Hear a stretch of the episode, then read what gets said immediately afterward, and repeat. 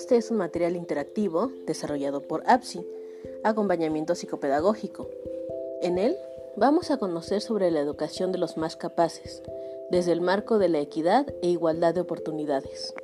Te acompaña María Elena Dávila Mejía.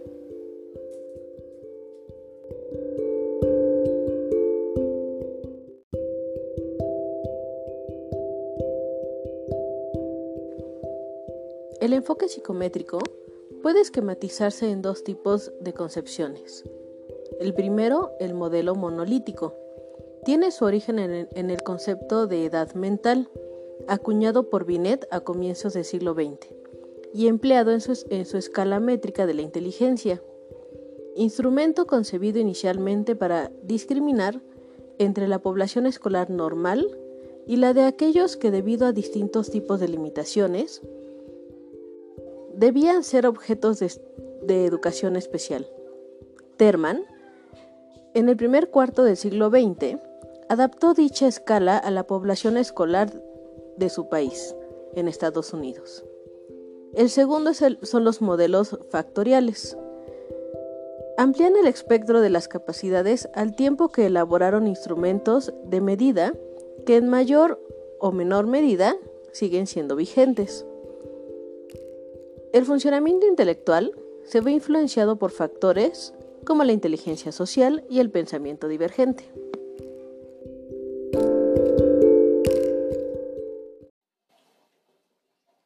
Entiende Renzulli que en las personas con capacidad convergen tres tipos de parámetros, la alta inteligencia, la alta motivación de logro y la creatividad, que simbolizan un diagrama de tres anillos. Las personas capaces de ejecuciones brillantes se sitúan en la intersección de los tres anillos, pues poseen dichos componentes en grado relativamente elevado, aunque no, necesariamente con la misma intensidad. Monks amplía el modelo e introduce los factores contextuales, evolutivos y relacionales.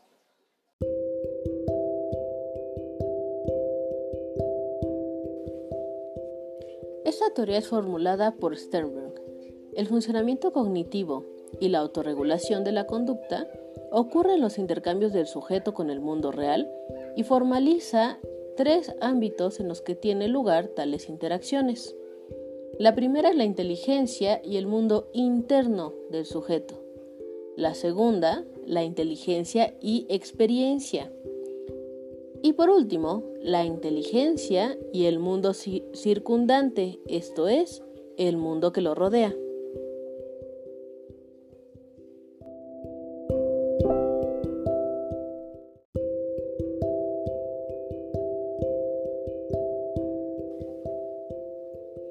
Esta teoría es propuesta por Gagné. La superdotación está asociada al desarrollo natural de las capacidades y se corresponde con la capacidad claramente superior a la media. El talento se asocia al desarrollo sistemático de las capacidades y habilidades que constituye la destreza en un campo particular de la actividad humana y se corresponde con un rendimiento netamente superior a la media en dicho campo.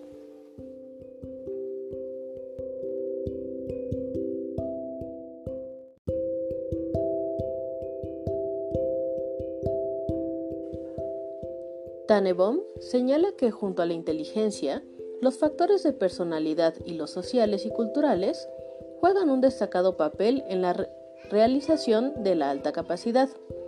Para realizar el potencial se precisa alta capacidad intelectual, aptitud o aptitudes específicas notables, rasgos o características no intelectivas como motivación, autoconcepto y adaptación cognitiva, condiciones ambientales que estimulen el talento y una buena suerte en determinados periodos de la vida.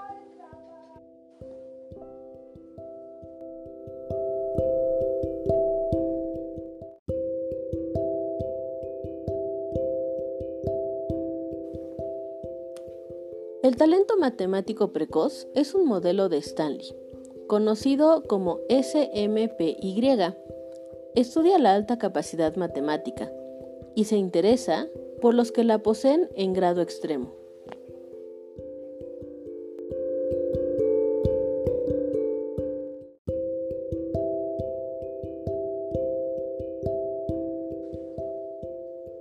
Gardner considera que la inteligencia consiste en la capacidad para resolver problemas y está organizada en elementos discretos de funcionamientos.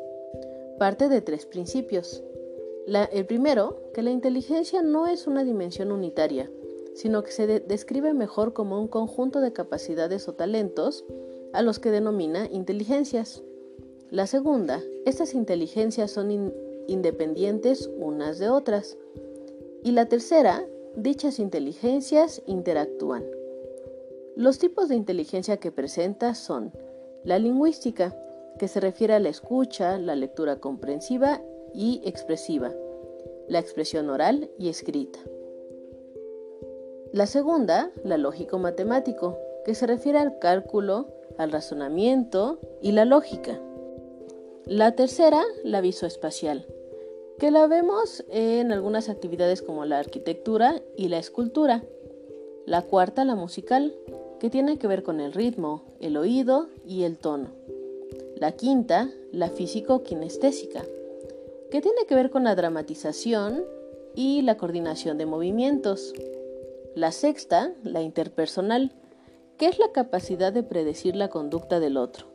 Y por último, la intrapersonal, que se refiere al conocimiento y aceptación de sí mismo.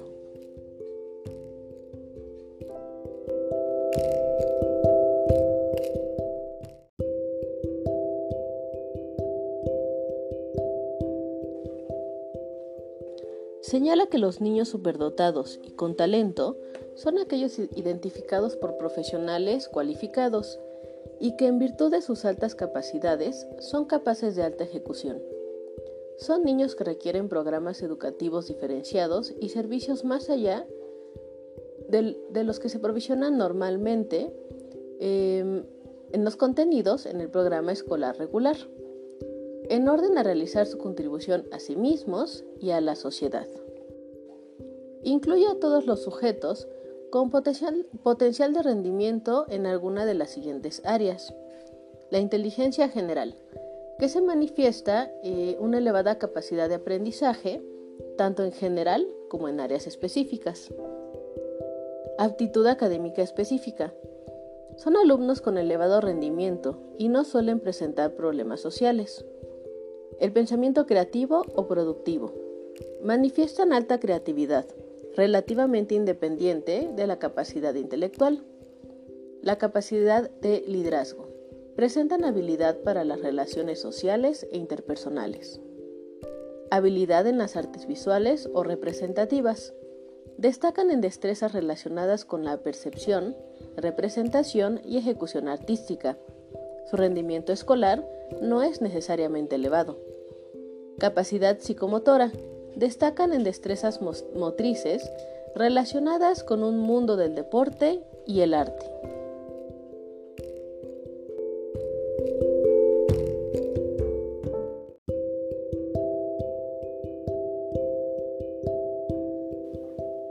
Vamos a revisar las características cognitivas de los alumnos superdotados. Son recursos intelectuales que poseen y uso que tienden a ser de ellos, y que describen la singularidad de su modo de aprendizaje. Son los siguientes. Alta capacidad para manipular símbolos. Aprende a leer temprana y rápidamente. Tienen un amplio vocabulario y un buen dominio de conceptos y símbolos numéricos. Tienen un lenguaje oral amplio, avanzado y estructurado. Buena armonía y amplia y rápida capacidad para archivar información. Recuerda con facilidad personas, datos y hechos. Tiene un alto nivel de comprensión y de generalización. Aprende a niveles de profundidad. Tiene una capacidad de concentración y de atención, sobre todo cuando les interesa el tema. Son buenos observadores, curiosos y con variedad de intereses.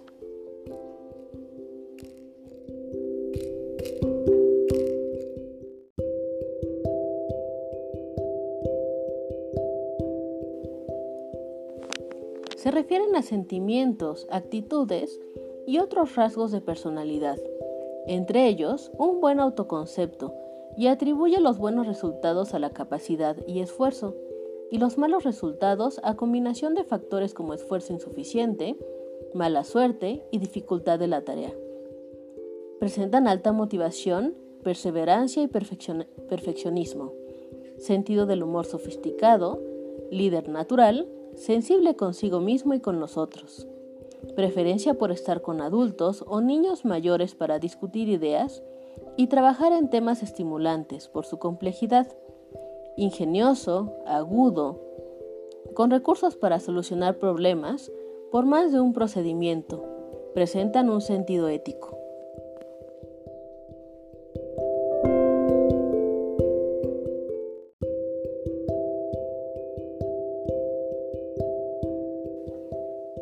Algunas de sus manifestaciones son habilidad para pensar en las cosas holísticamente, para pasar después a comprender sus partes, impulso natural a explorar ideas, desafío o reto ante lo convencional, independencia de pensamiento y suelen ser juguetones.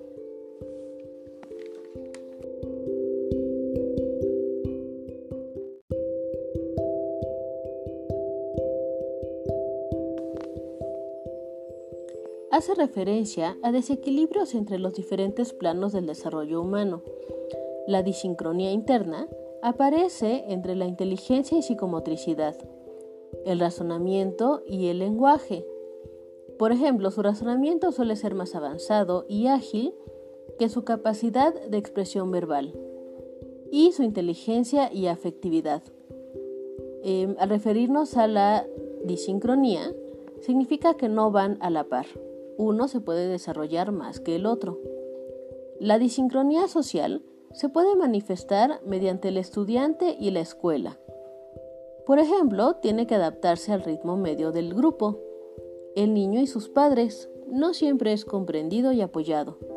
Y el niño y sus compañeros.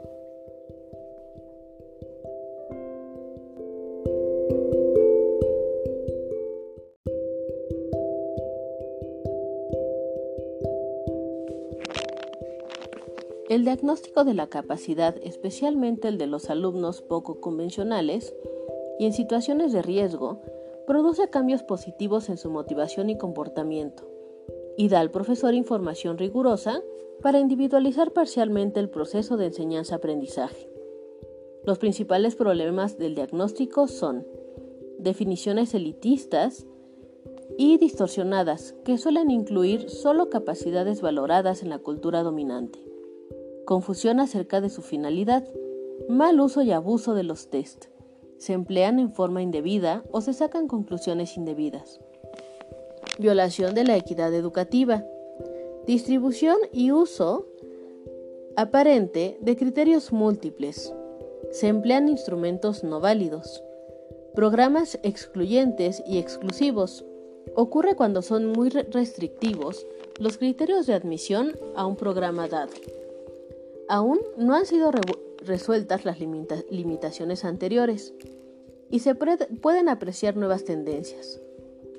La primera, partir de concepciones amplias, multipotenciales de la superdotación.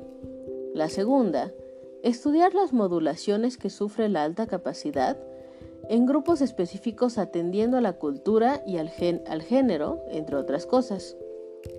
El empleo de instrumentos formales e informales para recoger los datos. Estar atentos a informaciones discordantes y concordantes. Evaluar sistemáticamente el propio proceso y los instrumentos utilizados. Estos deben ser aplicados por expertos. Por último, la evidencia aportada por el proceso diagnóstico será la base para proveer a los alumnos oportunidades de aprendizaje adecuados a sus necesidades específicas, dentro y fuera del aula ordinaria.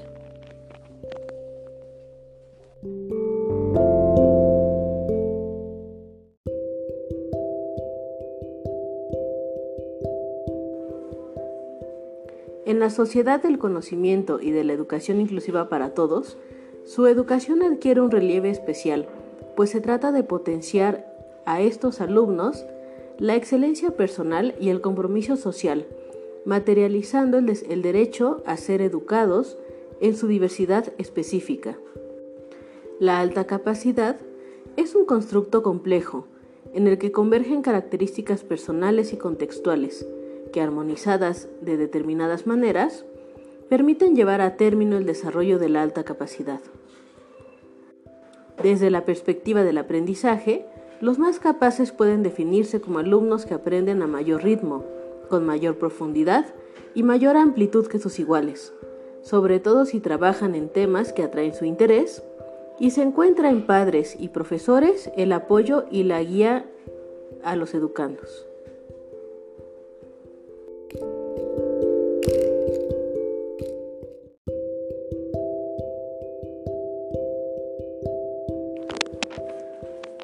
Se denomina instrumento a todo medio que pueda aportar información rigurosa sobre las características del alumno y el grado y calidad en que lo posee. Vamos a revisar los test.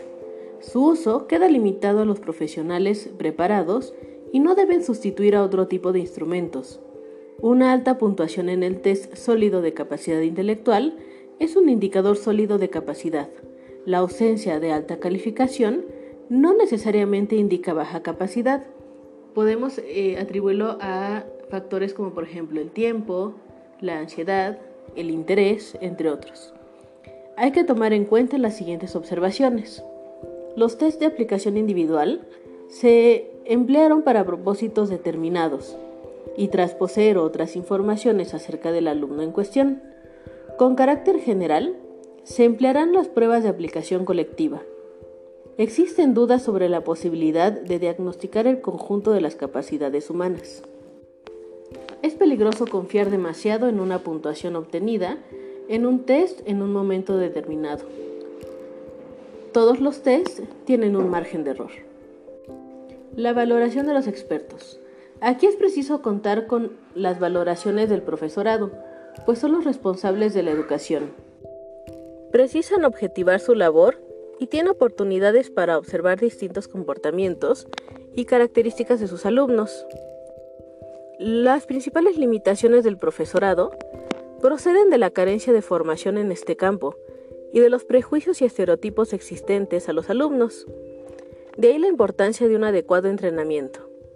Es importante aclarar eh, con el profesorado también qué tipo de colaboración se espera de él qué ventajas y limitaciones tienen los instrumentos que va a emplear y pedirle que ilustre con algún ejemplo el tipo de observaciones que apoyan sus juicios. El rendimiento escolar es un indicador fiable de los resultados que cabe esperar del alumno. La inteligencia y el rendimiento se correlacionan positivamente.